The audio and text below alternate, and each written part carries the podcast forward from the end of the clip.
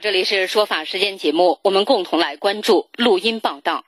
日前呢，西安市环保局在其官方网站上发布了一则通告，拟定从二零一九年的八月一号开始，二零零八年八月一号以前。注册登记的汽油、天然气汽车，二零一三年七月一号以前注册登记的柴油汽车，禁止在西安市三环以内通行。虽然说这是一则征求意见稿，但是呢，通告一发出，立即呢就引起了社会各界的热议。我们来听相关的录音报道。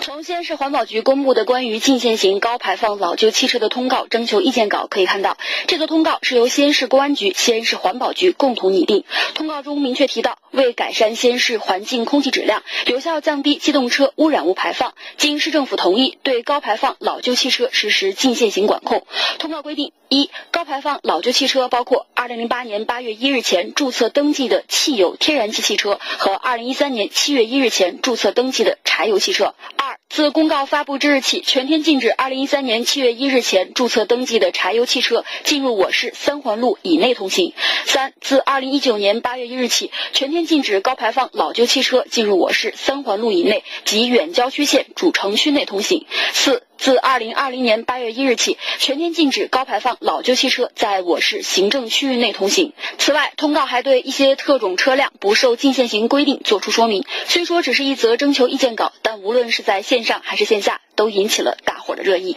我觉着不应该。你说你十年你不让跑了，强制报废，车况好好的你不让跑有点不合适。你可以检测不合格的车。我咋觉着你这有点不合适吧？那我买个车你就给我规定我是私家车，十年我整天上班，呃，每天比方说是来回十公里，我十年才能跑多少？你应该要有依据呢。我觉得不合适。不少西安市民表示，对零八年以前车辆禁限行无法接受。而此次公布的关于禁限行高排放老旧汽车的通告征求意见稿中，不难发现，相关部门主要根据的是《中华人民共和国大气污染防治法》、陕西省大气污染防治条例、西安市机动车和非道路移动机械排气污染防治条例有关规定和西安市二零一八年铁腕治霾、保卫蓝天工作方案有关要求。记者查询西安市机动车和非道路移动机械排气污染防防条例发现，其中第十二条明确规定，市人民政府可以根据本市大气环境质量和机动车污染物排放状况，提请省级人民政府批准，提前执行国家下一阶段机动车污染物排放标准，并在执行前六个月向社会公布。法律界人士表示，按照年限来设定车辆行驶范围，并未在法律授权允许范围内。那这个条例呢，是经过西安市人大常委会以及省人大常委会批准的，所以它在法律层面上是。我们治理这个汽机动车环境污染排放的一个法律依据，但是在这个规定上，其中有一条，这个条例曾经给西安市政府有授权，我们西安市呢其实是可以提前执行国家的大气环境污染的一个机动车的排放标准。从这个角度来讲呢，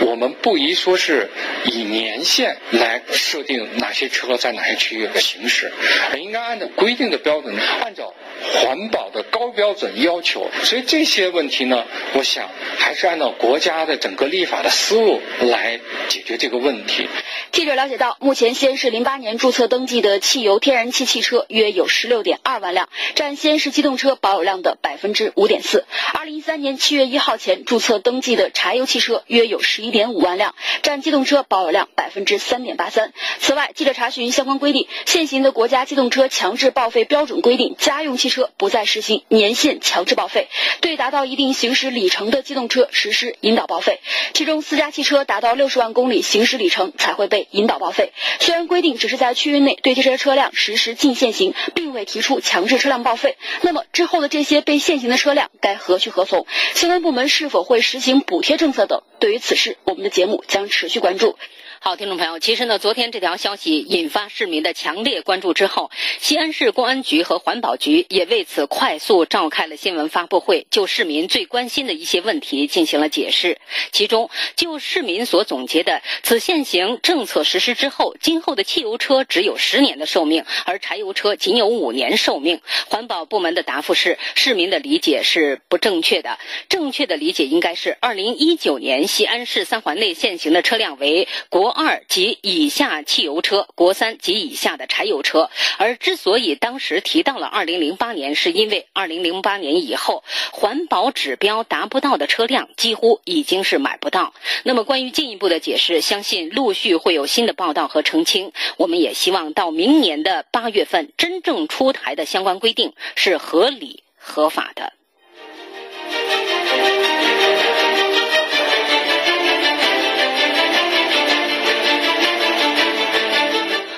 朋友，北京时间十二点十四分，您现在收听到的是陕西新闻广播的说法时间节目，我们继续来关注录音报道。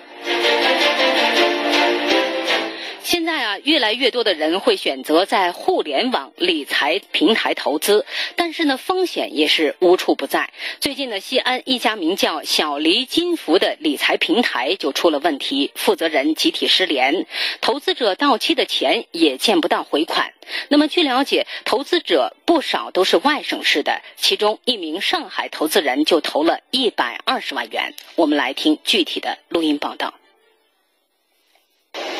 今天上午，记者来到西安市未央区大明宫万达的小黎金服公司时，看到大门敞开，从前台到办公室见不到一位工作人员，办公用品散落一地，现场一片狼藉。办公室里站满了来自全国各地的投资者，来自上海的刘先生就是其中之一。他在二零一七年三月份开始在小黎金服上进行投资。二零一七年三月份的时候，他们那个实际控制人就是一个姓刘的，他在 QQ 上联系我，当时我就试着投了一千块钱，就是按时到期，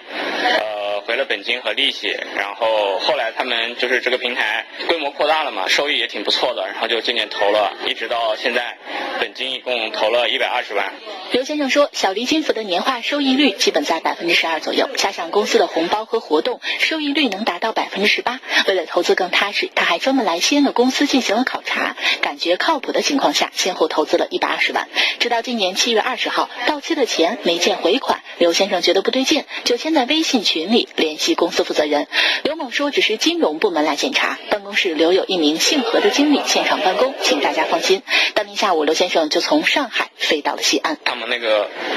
就是一个叫何阳的那个经理，然后就跟我说是姓刘的，打电话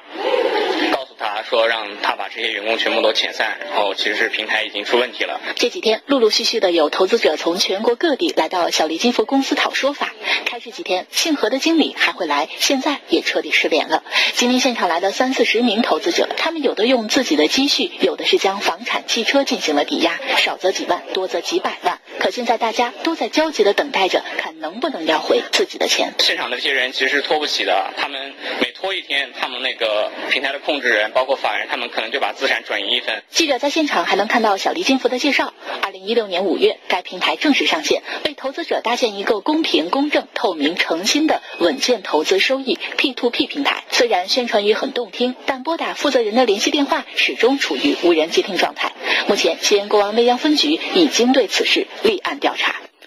听众朋友，那么经过多次的报道，我们不难发现，一些网络理财平台呢，都是先送给投资者一些甜头和高额的回报。一旦双方建立了信任，理财平台呢会暗示或者引诱投资者进行高额的投资，最后呢再大肆连走投资者的钱财，几乎所用手段都是一样的。因此呢，警方提示大家，投资一定要注意安全，没有十分的把握，千万不要出手。热点新闻，全力关注。法治新闻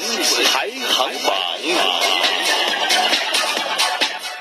听众朋友，这里是说法时间节目，我们继续来关注录音报道。近年来，老赖们欠钱不还、不讲诚信、想尽办法耍赖，是造成法院执行难的重要原因之一。虱子多了不怕痒，老赖们经常面对多个债主，想尽办法逃避债务。债主呢，将老赖诉至法院以后，判决却得不到执行，导致不少当事人名义上赢了官司，实际上还是讨债无门，而判决书呢，也成了一纸空文。那么，与普通债务纠纷当中无债可还的问题不同，有些高级老赖一边上着失信人的名单，一边转移隐匿财产。那么，面对这样的老赖，法院真的是束手无策吗？我们一起来听记者的相关录音报道。四川成都律师李国军从事法律工作多年，有些积蓄。二零一四年，他将六百多万元借给了四川桂湖置业集团有限公司作为周转，还钱就没了影。二零一七年，李国军将桂湖置业告上法庭之后，虽然成都市新都区人民法院判决李国军胜诉，但他却在诉讼过程中得知桂湖置业早已欠了一屁股债，公司仅拖欠银行的款项就十几亿，公司法人代表袁立贵也上了失信人黑名单。实际上被执行案件呢有三百多起，对外欠的这个民间各种资金有两亿多，银行呢资金欠了大概有十二亿多。后面进入强制执行，在执行开始以后啊，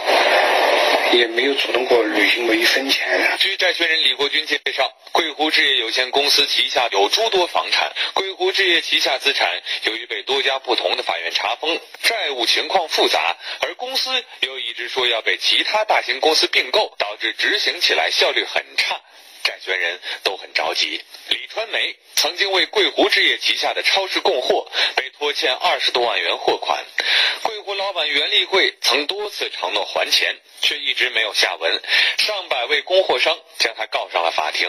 案子赢了。却还是一分钱没拿到。找到当地政府，发现桂湖置业一直号称要被一家所谓的中商集团并购，要求多给些时间解决问题，但并购方从未拿出一分钱给法院当成一金，喊了许多年，最后无疾而终。李国军作为律师，发现桂湖置业欠了这么多钱，旗下的很多房产居然没有被查封，多处房产仍在进行出租。李国军发现桂湖置。业为了躲避债务，早在二零一五年事发前，将旗下的所有物业转移给了自己的全资子公司皓月物业，合同签了四十年。皓月物业一分钱没花，就得到了他们的承租权，然后再将房子租赁给其他公司，并与桂湖置业进行了形式上的切割，法人股东全都撤出，这样这让皓月物业成了法律上的善意第三人，一边替桂湖收着巨额租金。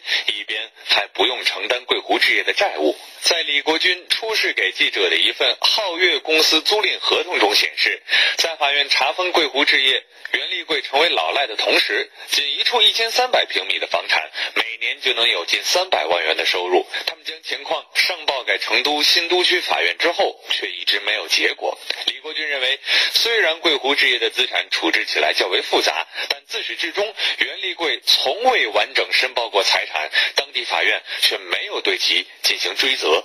李国军表示，目前案件复杂，企业既不执行转破产，也不进行实质行动，债权人等不起了。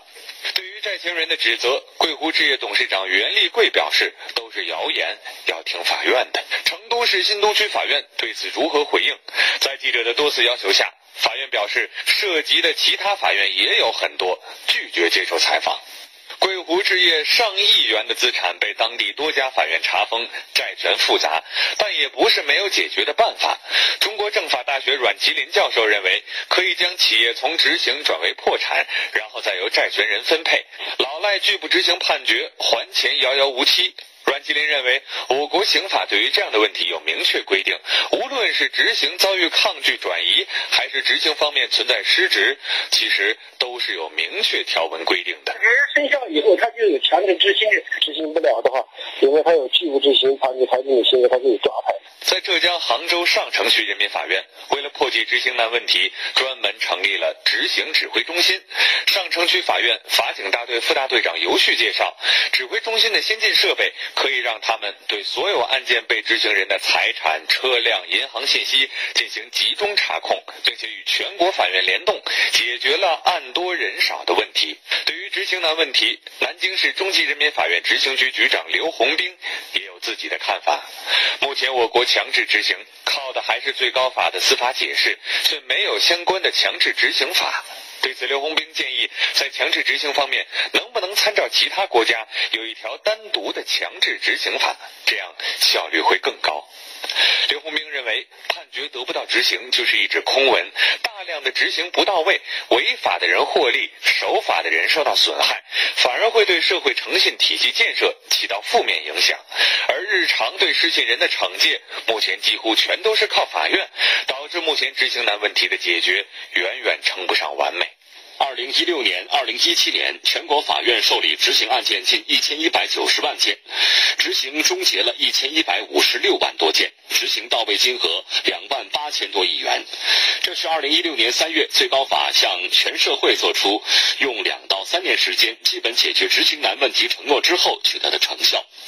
人民法院不应该满足于公平公正的下了判决这种形式上实现的正义，而更应该关注公正的判决能否得到实际的执行。要知道，一次公正却得不到执行的判决，其恶果甚至超过不公正的审判本身。因为不公正的审判还可以通过科学设置的渠道去寻求救济，而无法执行的判决却只能把遵法守法的公民拖进无底的时间深渊。